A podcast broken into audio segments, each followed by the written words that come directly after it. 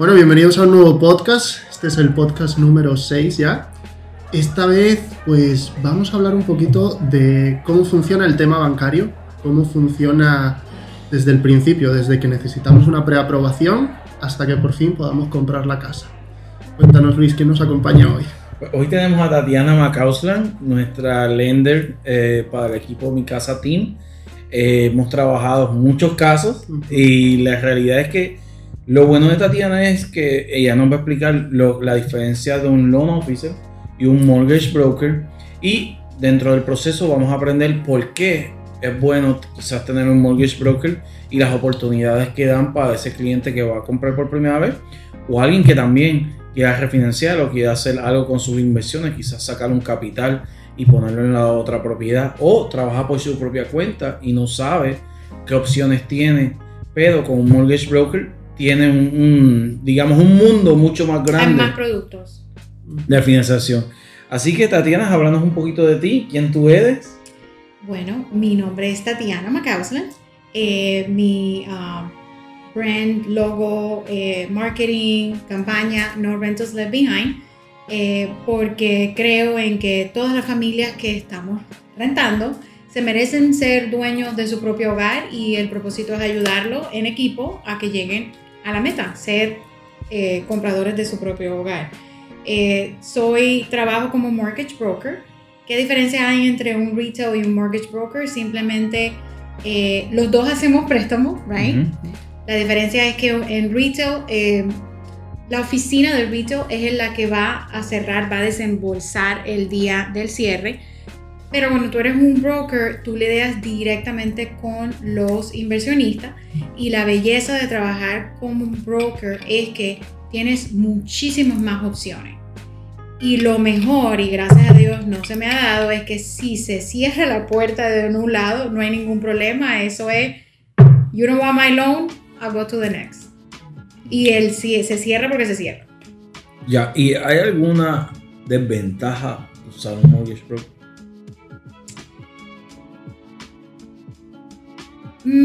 Hasta el momento lo que veo es positivo, ¿ok? Eh, porque yo estuve en el mundo de retail. Eh, los rates son muchísimo más bajos, no hay costos en lo absoluto, ¿ok? Eh, se puede decir que los costos y los gastos del, cliente son raw, crudo. El, cliente va a ver exactamente lo que es. No hay fees extras de por aquí, de allá, no. It is what it is. Eh, se puede decir que lo negativo, vamos a ser sinceros, eh, los appraisals, no hay mucho control. Es que, o sea, se supone que nunca hay control, ¿ok? Pero en el retail world tú tienes un panel y el panel de pronto no es que vayan a hacerte favores, pero es algo más de relación y puedes pedir favores, right? En el mundo de broker no, porque tú tienes la compañía, el AMC, que es, se escoge para ese préstamo en específico y entonces eh, envían el, el, servicio y, lo escogen y it's, you can call el, el, el, appraisal para pedir una ayuda, I mean, no yo, otra persona, right, los agentes, and they're so busy que de pronto no está la relación right? La relación que tú puedes decir, mira, hey Luis, ¿será que me puedes hacer favor? Pásate mejor mañana, no podemos ir hasta el viernes, it have to be tomorrow. No, you don't have that. Y cuéntame un poco, ¿cómo estás viendo el mercado ahora mismo comparado con antes de la pandemia, antes de que todo esto empezara a ser una locura? Antes de la pandemia, se puede decir que el mercado en cuestiones de rates está mejor ahora. Porque antes de la pandemia los rates estaban buenos, right? Pero ahora eh, tenemos los rates, o sea, hello, 2.5 en un convencional, o sea, ¿ok? Eh, so, antes de la pandemia, ya maybe las personas, había gente que no estaban afectadas en su trabajo, pero los intereses no estaban tan buenos como lo están todavía ahora. Ojo, ya se empezaron a subir, pero no estamos todavía en los 4 o 5, ¿ok? ¿Cuánto tiempo crees tú que llevará que suban a como deberían estar? Nosotros estamos proyectados a subir a final de octubre, a mí, a final de, este año. Lo normal se van a montar en los 3.5, eh, casi 4. Todavía no estamos ahí. de todas maneras, antes de la pandemia estábamos por arriba de los 4. So, todavía tenemos chance, right, para proyectarnos y comprar la casa con un buen interés. A mí me gustaría hablar un poco porque mucha gente dice todavía no está listo. No quiere comprar, este año todavía está rentado, no he hecho los taxes. Obviamente antes de hacer una oferta había una aprobación. Entonces, antes de la aprobación necesitamos los pasos. ¿Qué es lo que necesita el banco o que el banco va a ayudar a ese comprador para que cuando sea el momento de lograr una aprobación, la, contestación sea afirmativa. Claro, todo depende, número uno, eh, del estilo de préstamo que el cliente quiere comprar, a mí que quiere usar, y también eh, el trabajo que esta persona tiene. Si es una persona que trabaja con un empleador que le pagan con un doble dos, tiene sus colillas de cheque cada dos semanas, cada semana, o si es una persona que es independiente, trabaja por cuenta propia. Si eres trabajador de una empresa, tiene que tener mínimo dos años de trabajar. o no necesariamente en la misma empresa, pero sí tiene que haber una continuidad de la posición. ¿Ok? ¿A qué me refiero? Que si eres IT Tech y trabajaste en LG Logistic el año pasado, pero ahora estás trabajando con LG Logistic eh, Center, un ejemplo pero en la misma posición no hay ningún problema. ¿Ok? Si eras eh, técnico de computación y ahora estás vendiendo carro, hay una diferencia. ¿Ok? No quiere decir que no se va a poder hacer el préstamo. Sí se puede hacer. Si trabajas con un profesional, hay forma en que lo podemos hacer. ¿Ok? No va a ser la crema de la crema, pero sí se puede hacer. Ya. Y en términos de los tipos de préstamos, ¿qué tú nos puedes decir? ¿Qué, qué, opciones hay eh, para esa persona que se va a aprobar por primera vez? Si eres, eh, si eres primer comprador y quieres los gastos de cierre más bajos y el interés más bajo, eh, FHA. Okay. Si no eres primer comprador, es tu segunda propiedad, pero vas a vivir la propiedad, podemos entrar convencional si no tienes un FHA, right? Eh, puedes entrar FHA, pero la tienes que certificar primaria. Primaria quiere decir que la vas a vivir. Que tú le dijiste al banco, yo voy a vivir ahí y al mínimo de 60 días usted tiene que mudarse ahí, cama, eh, bill de teléfono, FPL, todo. Y hay muchísimos otros préstamos. Existe lo que non-QMs. ¿Cuáles son los non-QMs? Los que no son los tradicionales Ahí entran los bank statements, las personas que son precalificadas por los ingresos recibidos en sus cuentas bancarias. Existe el profit and loss, eh, personas que las calificamos basada en el reporte de profit and loss de su business en sus últimos 12 meses o en sus 24 meses de atrás. Existen otros, eh, DSCR, uno de mis favoritos ahora, te califica basado por el ingreso que va a producir la propiedad. Eso no es para primeros compradores, eso es para inversión. ¿Ok? Eh, existen los préstamos para personas extranjeras. Eh, existen... ¿Cuál crees que es la mejor manera de un extranjero que quiere comprar aquí? ¿Puede hacerlo pagando menos, teniendo un mejor interés? Yo estoy usando mucho el DSCR. DSCR es estupendo 30% down te pone en una mejor posición, los intereses muchísimo más bajos, estamos hablando de 4.2. Wow. ¿Ok? Um, lo único que necesitaría del el inversionista es que me pueda demostrar con una carta de su contador de su país, yo le doy la forma, como, lo, you know, como tiene que ser eh, estipulado, que tiene su propia propiedad primaria en su país. ¿Ok? El dinero que se va a usar para la compra tiene que estar aquí, en Estados Unidos. Se requiere reserva, más no tiene que estar la reserva en Estados Unidos. Usamos la reserva de sus cuentas bancarias de su país de origen. lo que va a determinar la capacidad de lo que pueda comprar es el dinero que tiene para inversión. ¿Por qué? Porque se va a calificar basado en lo que la propiedad va a producir. Recuerda que estas propiedades son de inversión. Ellos no tienen residencia, no pueden vivir aquí son la propiedad de inversión, así sea que La propiedad tiene que producir mínimo 1.1% más de lo que es su mensualidad de préstamo. Entrando ya con un 30% ya tiene bastante, eh, you know. Tengo ahora precisamente un inversionista que está usando ese programa eh, y lo único que se necesita es el appraisal, evaluando la, lo que cuesta la propiedad más el reporte de eh, rentabilidad. Y otra pregunta, obviamente la mayoría de la gente va a hacer FHA y convencional, que son los, los conforming loans, pero ¿cuáles son los documentos que necesitas? Ok, si eres W2, los últimos dos años de impuestos con su W2, eh, los últimos meses de colilla de cheque, meaning si te pagan todas las semanas, los últimos cuatro, si te pagan cada dos veces al mes, los últimos dos, necesitas ID. Si no eres residente, necesitarías el permiso de trabajo vigente. Eh, si no está vigente, prueba de que lo aplicaste, porque estuvimos en la pandemia y la oficina de migración se cerró. Eh, y prueba de que anteriormente lo habías podido renovar. Si eres ciudadano, no tienes que demostrar, simplemente con, su, con tu ID. Dos meses de cuenta bancaria donde está el dinero que se va a usar para comprar. Ya. ¿Y el crédito? Crédito FHA te requiere que tengas mínimo 580.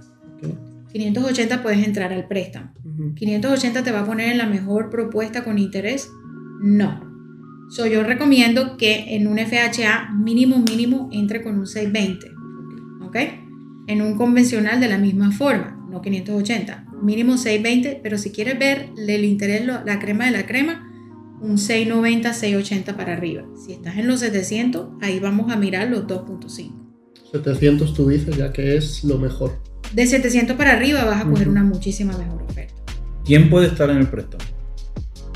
Eh, en el préstamo van a estar las personas que cumplan con los requisitos del préstamo. Muy buena pregunta, porque hay parejas o hay familias que piensan, oh, yo tengo el ingreso, pero yo tengo el crédito malo, pero mi esposa no trabaja y tiene el crédito bueno. Ajá. Todos tienen que cumplir con los guidelines del el préstamo.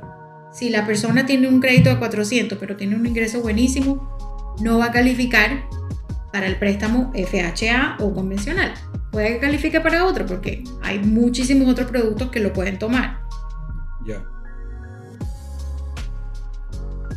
Y en caso de que un, vetora- un veterano nos esté viendo, ¿qué es lo que ese- esa persona necesita? Porque los créditos para ellos suelen ser más grandes, suelen tener más ayuda, ¿verdad? Los créditos para ellos son más grandes. Les suelen dar el más dinero. Correcto, porque a ellos se les puede, ellos no tienen que dar down payment. Ujú. ¿Por qué? Right? No quiere decir que no le van a dar down payment, es que se financia. Mm. Ese down payment se pone en su préstamo. Tienen la posibilidad. En teoría le financian el 100% del valor de la propiedad. Exacto. Es más, cuando estamos hablando de los down payment assistance, que se te dice, te vamos a financiar 100%. Yes. ¿Por qué? Porque el down payment assistant te está dando la cuota inicial. Por lo tanto, es un 100% de financiamiento. Sí, al final es una balanza. Por un lado te dan y por otro lado te quitan, ¿no? Porque obviamente vas a tener gasto de cierre, me imagino. Sí, por supuesto, pero al final estás ahorrándote muchísimo dinero. O no lo tienes que tener encima. Ahora, algo más interesante. Vamos a suponer, Frank es mi amigo y yo me quiero comprar una casa y necesito 50 mil dólares. Frank me puede dar 50 mil dólares a mí, lo pongo en mi cuenta de banco y ya con eso tengo el down payment.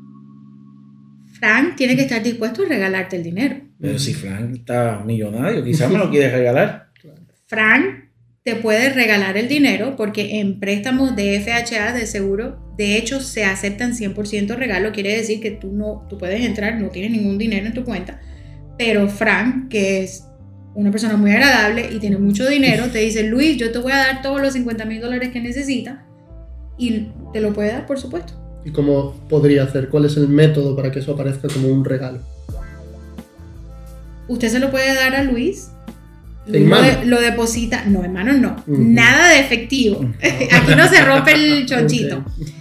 Eh, recuerda que tenemos que verificar de dónde vienen los fondos. O en el momento que usted le da el, el cheque o, o, el, you know, el regalo a Luis y Luis lo deposita en su cuenta, vamos a pedirle también la cuenta suya para mirar y verificar de que ese dinero y no legítimo estaba en su cuenta y que verdaderamente sí le puedes dar el dinero. Que siempre entonces tiene que estar en una cuenta bancaria ese dinero. No, valga, no vale que el dinero salga debajo de la mesa ni de debajo del colchón, ¿no? No, y esa es la forma en que el gobierno nos protege a nosotros para que no existan eh, terroristas o personas eh, que quieran hacerle daño al país y a nosotros, que vengan y se posicionen en este país con bastantes inversiones.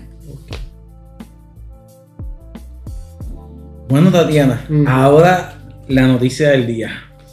Frank y yo hemos hablado mucho y mucha gente está viendo y las noticias solo hablan de que los intereses eh, han estado históricamente lo más bajo. Inclusive vimos una noticia aquí que está diciendo que el rate para 15 años en un mortgage va a ser 212 eso es cierto, realmente las noticias que estamos viendo, que los intereses siguen, siguen, siguen bajando, es ese interés rate que ponen en la noticia, es realmente el interés que va a un préstamo convencional, una FHA, ¿cómo trabaja eso?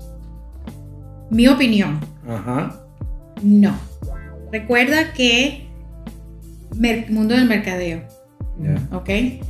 Eh, se necesita que las, en medio de todo lo que estamos pasando, que la gente todavía esté motivada y, you know, pues necesitamos circular, necesitamos circular el dinero.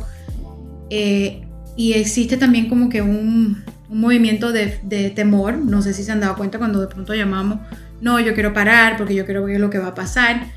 Eh, no es una noticia de mentira, es una noticia de verdad, porque los intereses todavía están bajos y es cierto un interés de un 15 años, 10 años, lo vas a encontrar de esa forma. ¿Ok? Ahora, tenemos también que tener en cuenta el little fine print. No todo se les va a poder ofrecer ese, ese interés porque todo depende de el ah, porcentaje de préstamo que te voy a dar, ¿ok? Y el crédito de la persona. si tú vas a refinanciar un 50% de tu propiedad, no Tú no puedes pretender, si tú vas a refinanciar un 95, que vas a coger el mismo interés de un 50%.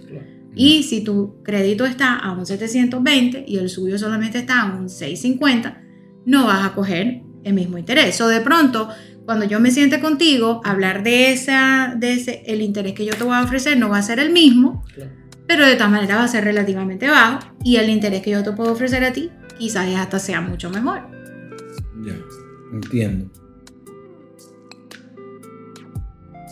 Bueno, gracias Tatiana por estar aquí hoy eh, y hablarnos un poco del proceso antes de hacer una oferta y cuáles son los pasos para preaprobarse y tener finalmente una preaprobación.